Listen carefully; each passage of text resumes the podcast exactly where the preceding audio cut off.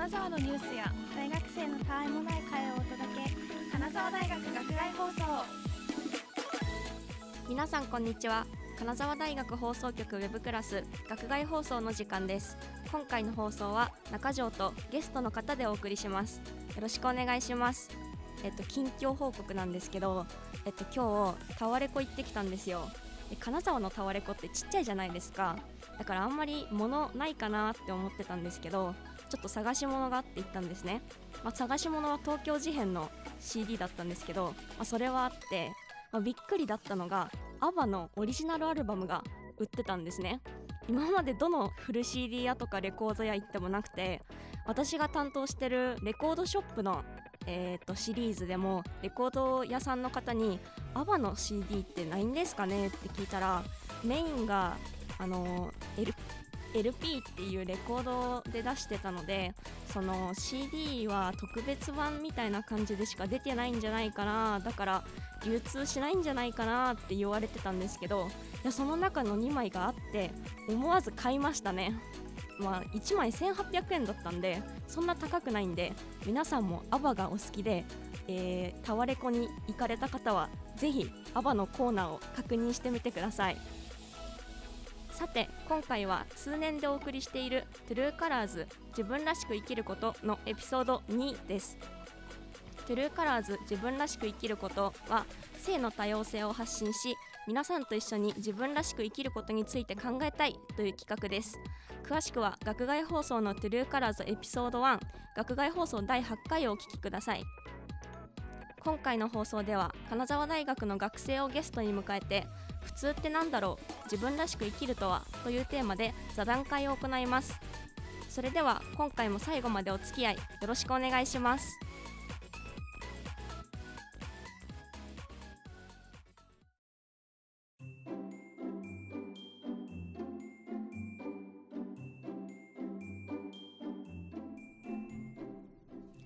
放送は金沢大学放送局が以前大学の食堂で放送していた学内放送をポッドキャストで配信しているものです。詳しくは金沢大学放送局のホームページをご覧ください。また番組の感想は「ハッシュタグ #GAKUGAI」学外をつけてツイッターでつぶやいてください。それではオープニングでも言った通り今回はか金沢大学の学生さんの作業さんをお呼びして座談会をお送りします作業さんよろしくお願いしますよろしくお願いします。それでは自己紹介からお願いしますはい、えー、作業またはオチと申します。金沢大学人文学類3年で哲学人間学研究室に所属しています。またシアター IO という団体で演劇活動をしております。自分自身は LGBTQ+ の当事者ではなくて強いて言えば性表現が中性的なくらいです。あとの特徴はすべて女性性にあたります。よろしくお願いします。よろしくお願いします作業さんとは古典ギリシャ語の授業で一緒だったんですよね、はい、私理系で一人ぼっちだったんですけど声かけてもらってなんか仲間ができてすごい嬉しかったです。よかった。今回作業さんに座談会に出ませんかと声をかけた理由は主に2つあります、1つ目はまず越智さんご自身のツイッターで私は普通に当てはまらないみたいなことをおっしゃってたことなんですね、で2つ目は劇団での活動とかライブの配信活動などなどすごい自分らしく活動されてる方だと思ったんでこの自分らしくっていうテーマにぴったりだなと思ったことですまあ、その他にもいろんなことをなんか考えてツイッターなどの 質問箱とかうん。で発信されててぜひ意見を聞きたいなと思ってお呼びしました、はい。いやーこれ原稿をいただいて読んだ時にあこんなこと考えてもらってたんだってすごい嬉しくなっちゃってびっくりしたので、本当に嬉しいです。あーの本当に良かったです。精一杯頑張らせていただきます。お願いします、はとい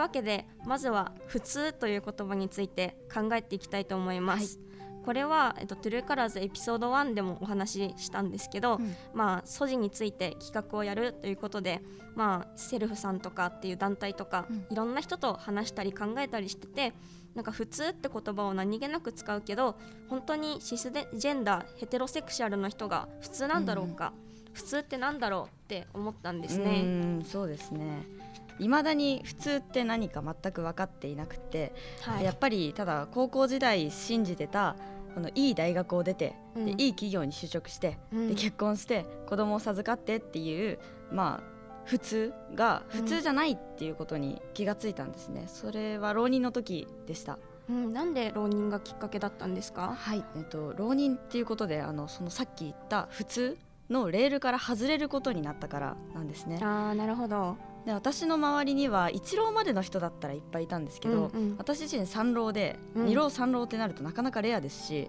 そうですね。もあのヤフー知恵袋とか見ると太郎は就職できないみたいなうんうんうん。ことが聞いてたし、まあ、浪人中そういうのを見てはああもう私はまともに生きていけないんだなみたいなことを考えていたんですよ、今思うと極端ですけども。そうですね、それでそのさっきのいい大学を出て、いい企業に就職してでうん。私の周りでもなんかそういうのが普通って思ってる人って結構いると思うんですけど、どうしてそれが普通じゃないっていう風に感じたんですか？それもまた浪人中のことだったんですが、はい。えっと、その時ネット上のつながりでほぼ同い年近い年でもう社会人であの働いてるっていう友達とかが結構たくさんできたんですね、その時にあのさっき言ったようないわゆる普通のコースじゃないけど、普通に生きてるっていう人にたくさん出会ったからそれがきっかけでした。なるほど、はね、普通ってね本当に何なんでしょうね、うんマジョリティのことを普通って言ったりうん。道徳的に正しい行為を普通って言ったりうん。再現性の高いものを普通って言ったり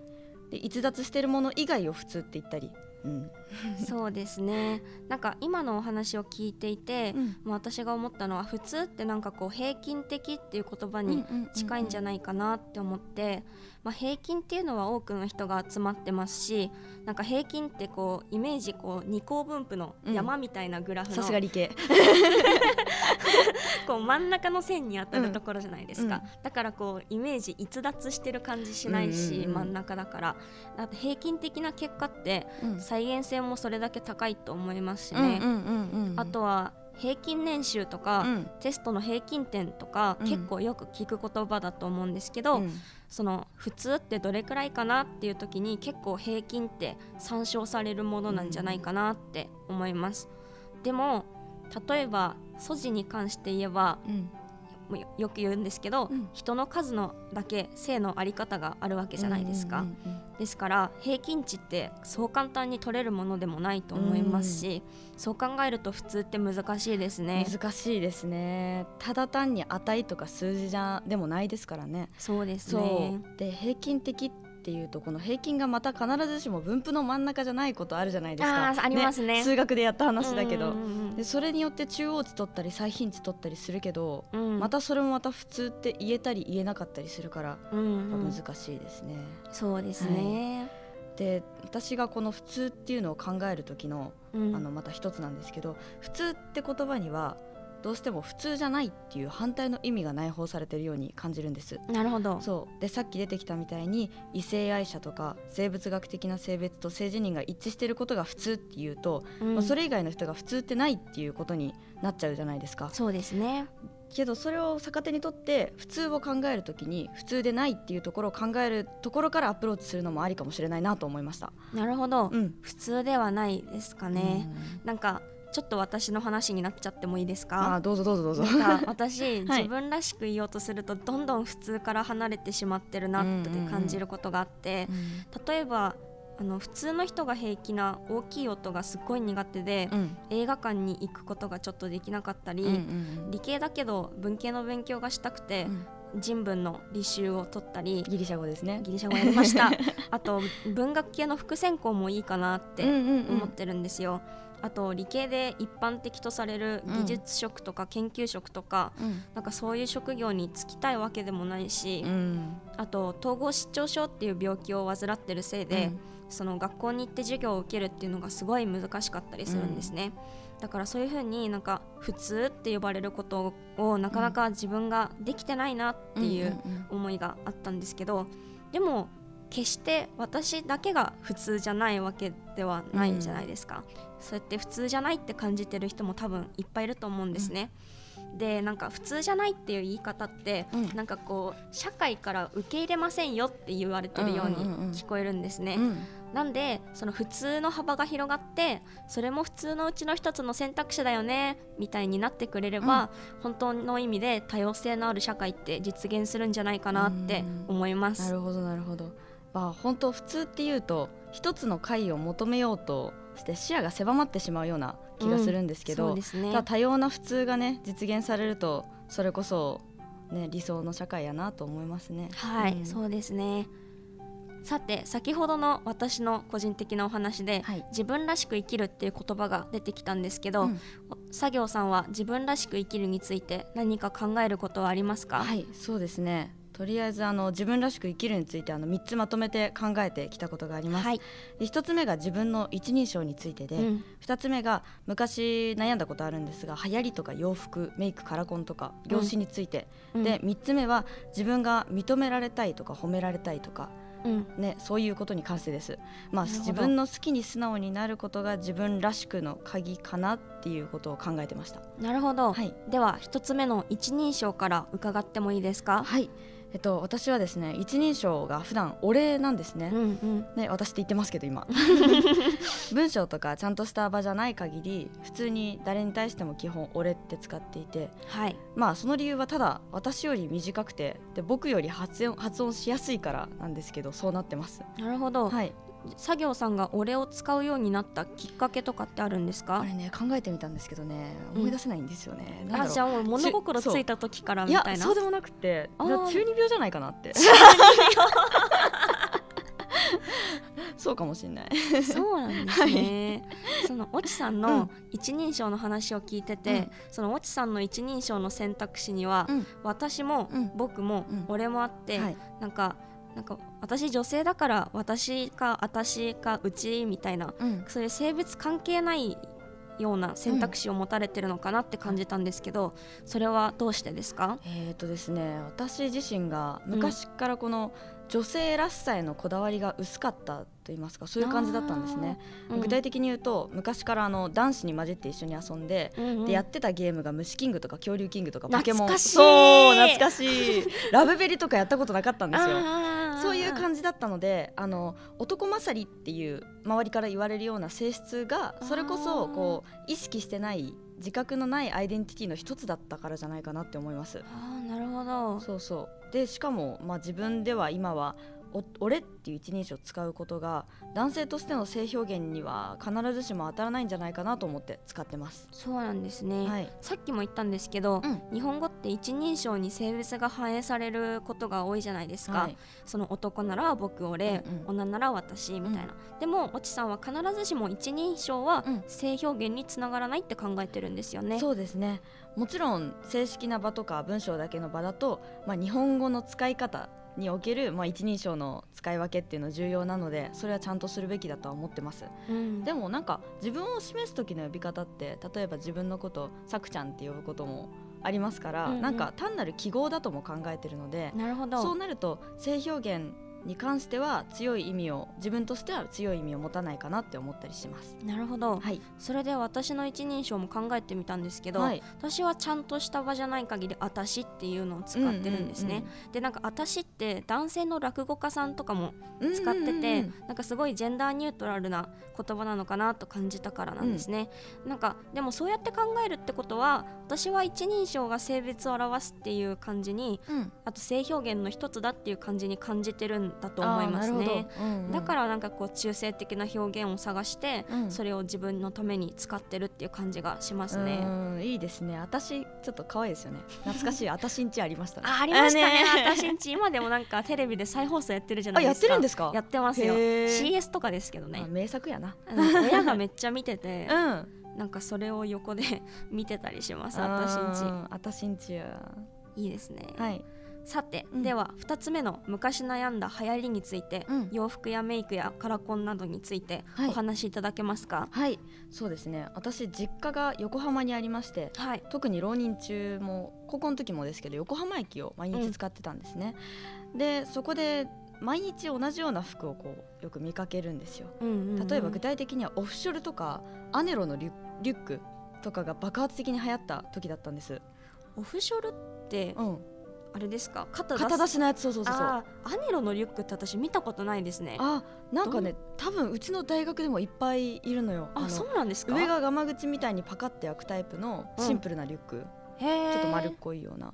あー分かったかもしれない そうそう。あそういうの流行ってましたそうなんです。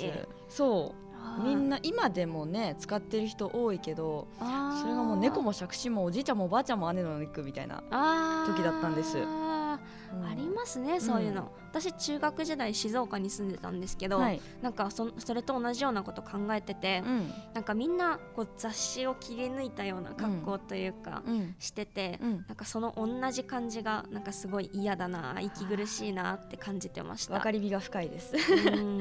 そうそういう同じような服を見て考えたのはやっぱアイデンティティのことだったんですね、同じ服着て同じ髪色で同じ髪型して、うん。同じリュック背負って彼女たちはどこに自分を持ってるんだろうって考えてたんです。うんで今思えばアイデンティティのよりどころって見た目だけじゃなくってそれ以外にもあるって理解できるんですけどうん。当時の私はやっぱ見た目こそ個人性を決めるものだと思ってたんですよね。ああそうなんですね、私も見た目って結構個人性を決めるものだって思ってましてね、なんか流行りの格好してないと、うん。なんかこう我が道行く 人うんみたいな感じ、じだと思われたり、うん。あと格好がだらしないと人までだらしないって思われちゃったり、うん。なんか見た目って結構個人性を決める大きい要素だと思うんですけどわかりますわかります。視覚って重要ですね。そうですね、それでは今作業さんが考えるうん。個人性を決めるものって見た目以外になんかありますか、えー見た目以外もたくさん要素はあると思うんですがうん。個人性ってやっぱり表現を通して他人に認識されてこそ、まあ、決定されるというかこの人はこういう個人性っていうのがうん、現る表せられるものだと思うので、なるほど。まあ、話し方とか行動とかそういうのかなとは思います。あー確かに話し方の流行りってないですよね。そうですね。個人っぽい感じが その人っぽい感じがするかもしれないです。そうですね、うんうんうんでその個人性の話の流れですけどもはい、やっぱそのさっき言ったみんな同じ服着てるなとかいう時期あたりからうん。私は流行りを気にせずというか、うん。むしろ逆行しようと頑張って でひたすら自分の好きなものを身につけるようになっていったんですね。で、はい。それがこう現代に現在になってで自分がいいと思ったものでああれば今は流行ってるものでも身につけています。でなるほど、うん、こういう経験があったから自分今でも自分のファッションに自信が持てるというか自分のファッションが好きって言えるのかなって思ってますね。なるほど、はい、じゃあ今の作業さんのファッションは、うん。作業さんの個人性を表してますか、それが自信につながってますか？そうですね。ちょうど今日のファッションこれあの真っ黒だしちょっとメンズライクというかダボっとした感じですけど、うんうん昨日は色こそ黒だったけどすごいミニスカであのレースのついてるものとかも着てて、まあうん全身真っ黒だし自分の思う自分らしい服装自分の思う個人性が出てるかなとは思います。なるほど、なんか、えーなんか私うん。も服装についてちょっと考えてたことがあって、はい、なんか私と高校は東京に出たんですね、うんうんうん。そしたらね。うん。なんか高円寺とかはい。聞いてる人わかります？高円寺。私はわかります。中央線なんですけど。挑戦ですね。はい、高円寺とか行くと古着屋さんいっぱいあって、ありますね。そうすると好きな自分の好きな格好してる人って多いじゃないですかねだから静岡にいた時みたいな、みんな雑誌切り抜いた格好みたいな感じじゃなくて、うんなんかそ東京に出てから私もあーなんか自分がいいなって思うものを身につければいいんだなっていうことに気づいた感じがしますね。そうですね。いやー東京に出たのはいい経験 いいよな。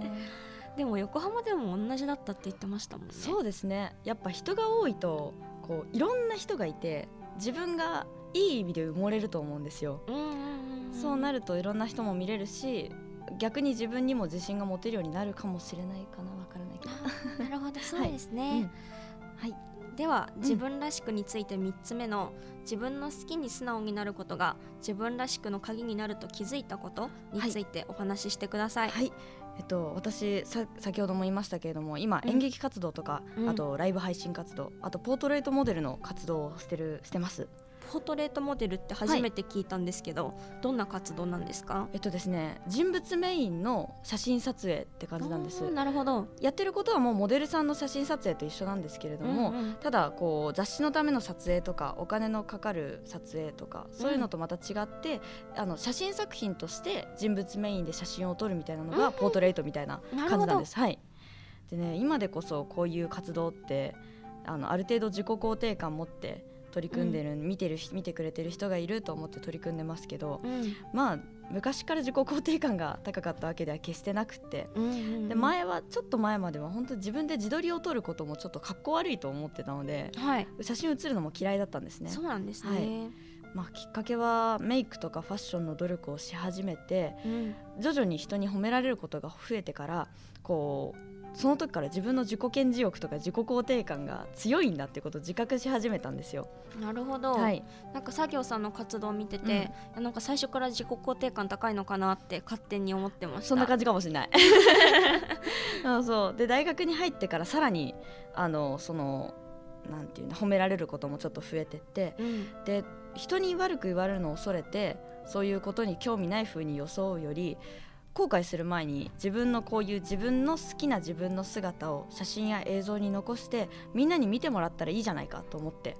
で活動を始めて今に至るわけでございます。なるほど、はい。大学に入ってそう思うようになったのは、うん。さっき言った褒められたりとか、うん。そういうのがきっかけだったんですか、はい、そうですね。あとは演劇のサークルに入ってうん人に見られたり表現するっていう活動を始めたからがきっかけでした。あーなるほど。はい。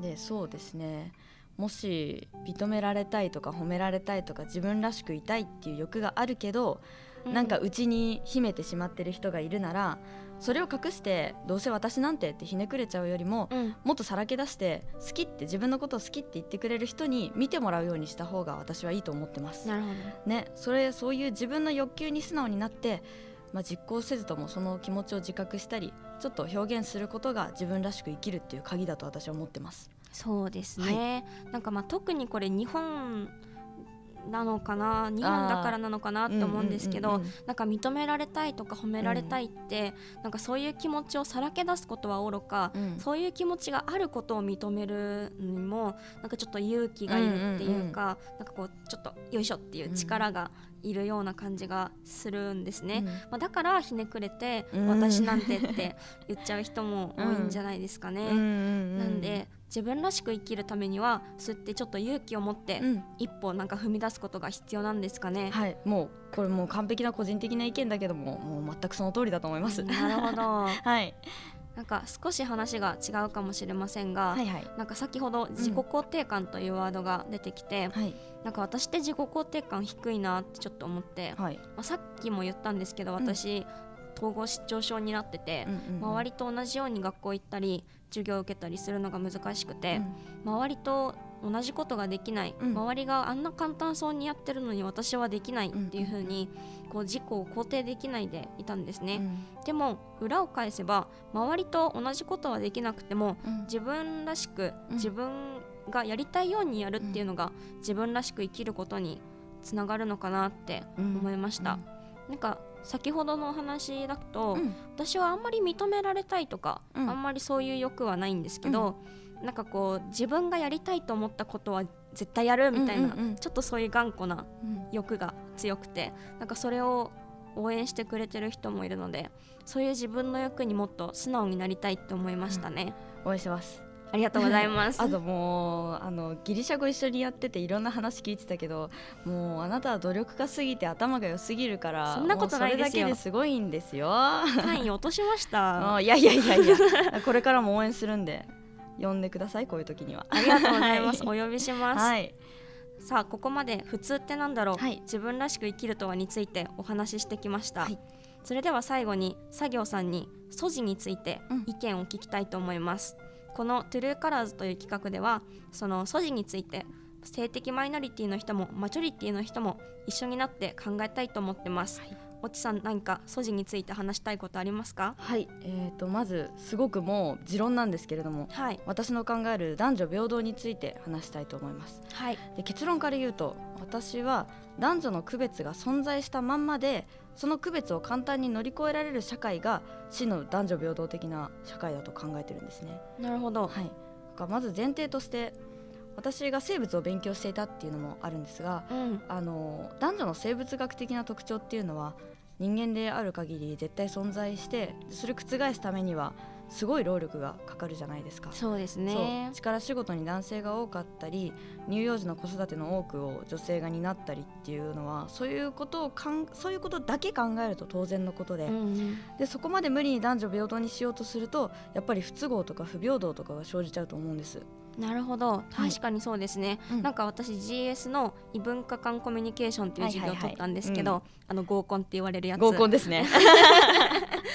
うん。男女平等を目指している社会では、うん。例えば保育士になる機会うんは男女平等だけど、うんうん。結果としてその男女の特徴の違いから、うん。女性の方が保育士が多いっていうことがよくあるっていう風にうん。習ったんですね、だからそういうのを聞くとなんか何を平等っていうかにもよるのかなって思いました。いや、その通りだと思います。うん。ね、でかつやっぱり男性として女性としての典型的な特徴うん。も、まあ、いつかできるかもしれないけど撤廃するのは難しいし今は不可能やとも思いますね。なるほど、うんうんうんそうですね。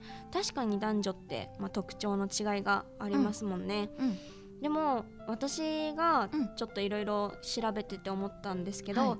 それが分業や支配関係に本当にそれがつながってるのかなっていうのをうんうん思うところがあって、うん。その今の社会が男と女の2つで分ける社会っていうののだからうん。その分業とか支配関係になんかこうつながってるのかなって思いますね。言い換えるとその男女不平等の問題を作り出してるのって、なんか生物的な違いじゃなくて、うん。男女2つの分類を作り出しそれにすごい重きを置いてる社会そのものなんじゃないかなっていうふうに思います。なんでその男女で分類されなくなったら、うん。適所適材みたいなうん感じがより実現されるんじゃないかなって思ったりしますね。まあその男女の特徴の違いがその何が得意かっていうのにつながってくるから結局男女の典型的な特徴を撤廃するっていうのは難しいかもしれませんそうですね。ね。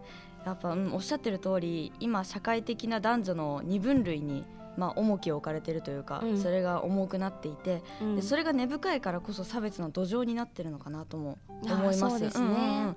だからこそ私的にはその男女間のハードルがこう限りなく低くなってうん。で誰でも簡単に乗り越えられることが理想だと思ってます。うんうん。で素地についても同じことが言えてで男女間のハードルが低くなれば性表現も性的指向も今よりもっと多くのものがもっと普通になるんじゃないかなと思います。なるほど。作業さんの言う男女の間のハードルが低くなるっていうのは、うん。具体的にどういう状況ですか、はい、えっとですねハードルが低くなるっていう状況は、うん。言い換えたらあの社会に受けり受け入れやすくなる。社会が受け入れてくれるようになるっていうことかなと思います。なるほど、でさっきの流れがあるのでファッションについてちょっと具体例挙げるんですけど、うん。例えばメイクに興味ある男性が今日赤い口紅を買って塗ったり、坊主にしたい女性が今日美容院に行ってバリカンを当ててもらったり。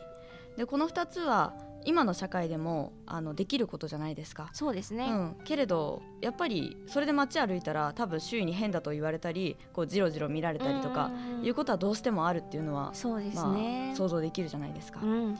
でこれらは今の男女間のハードルのうちも高いものを超えてるから変だって言われるんじゃないかなと思って、なるほど、まあ、そうパッキリ分けられちゃってるからっていうのが、うん。これが社会がこれを多様な普通の一つって見なすようになれば、うん。まあ、つまりハードルが低くなれば今までハードル超えられなかった人がこうハードル超えられるようになってでそれがたくささん実行すればまた社会の普通になっていって。んなるほど。そう。でこれがハードル低くなるっていうことかなって私は考えてます。なるほど、はい。作業さんの考えでは、うん男女の二区分はなくならないんですかね、うん男にも女にも当てはまらないって人も、うんまあ、結構いるのかなっていうふうに思うんですけど、そういう人はどうかんどういう感じになりますかね。ね、本当それ問題だと思います。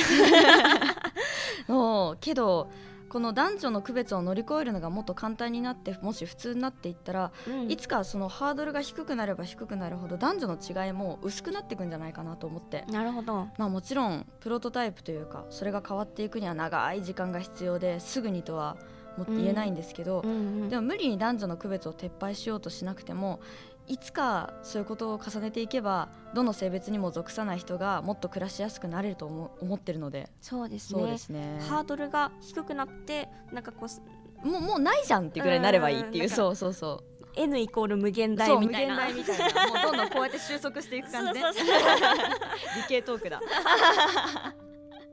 そうなんです。なるほど。はい。ありがとうございます、じゃあ素地についてのあの2つ目というかうん。私が提案する2つ目の話題はあのアファーマティブアクションというものについてちょっとお話したいと思います。はい。私今哲学科でちょうど第一クォーターでですね、差別の哲学っていうものを学んだんですけれどもはい。アファーマティブアクションっていうのをあの GS 科目で聞いたことある人は結構いるおいらっしゃると思います。あの差別受けてる人たちを積極的に優遇する措置のことです。うんうんうん。で、あの主に欧米の人種差別問題とかでよく取り上げられているんですがうん。一見当然のことのようにねこの人たちが今まで差別されてきたからこここでは優遇するっていうのは当然のように見られるかもしれないんですけど優遇の具合とかによっては逆差別とか不平等が生じてしまうのでちょっと難しい問題ではあるんですよ。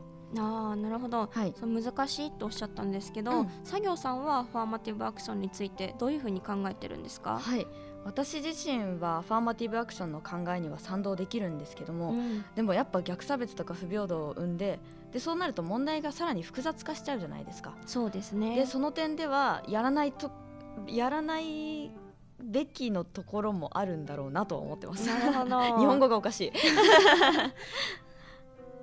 うん、えー今素地っていうの今話してきてますけどはい、この概念をより広める段階に来てると思うんですけど、うん、やっぱ素地っていう名前が広まると同時にどうしても特別扱いって生じるじゃないですか。はいでアファーマティブアクションっていうほどじゃなくても特別扱いっていうのは逆差別とか不同病不平等になり得るっていうのを、まあ、頭の片隅に置いて問題考えなきゃなとは思います。本当にその通りですね、はい。その話聞いて、うん。あの今年4月に出たばっかりなんですけど、はいはい、LGBTQ と報道のガイドラインっていうのがあるんですね。そその報道のガイドラインの中でう、うん、LGBTQ の人への配慮っていう、その表現がうん。基本的人権の視点を見落としてないだろうかっていう注意がありまして、うんうん。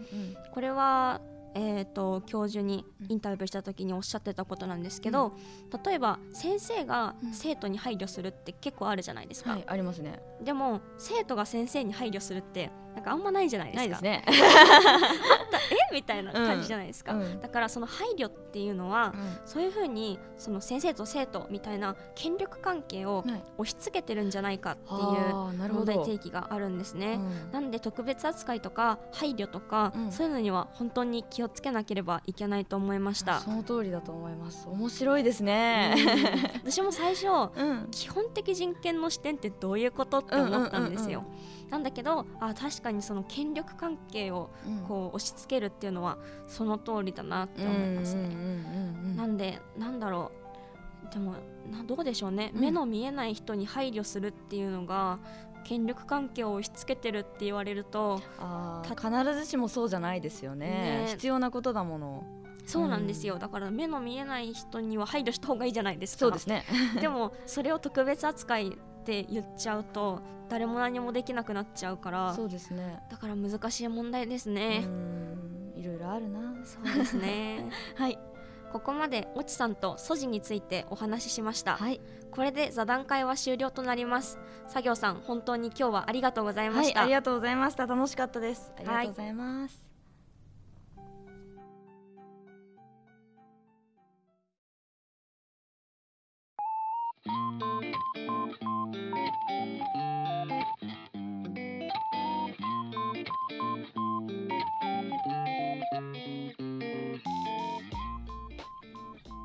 回の学外放送もエンディングの時間となりました。今回は金沢大学の学生作業さんとの座座談会をお送りしました。この座談会は金沢大学放送局ウェブクラスのホームページにも記事としても公開されます。そちらもぜひぜひ読んでください。最後に番組からのお知らせです。番組の感想は「ハッシュタグ #GAKUGAI 学外」をつけてツイッターでつぶやいてください。また番組へのメッセージは金沢大学放送局公式ツイッターの DM までお寄せください。お待ちしております。それでは最後までお聴きいただきありがとうございました。今回の担当は中条でした。さようなら。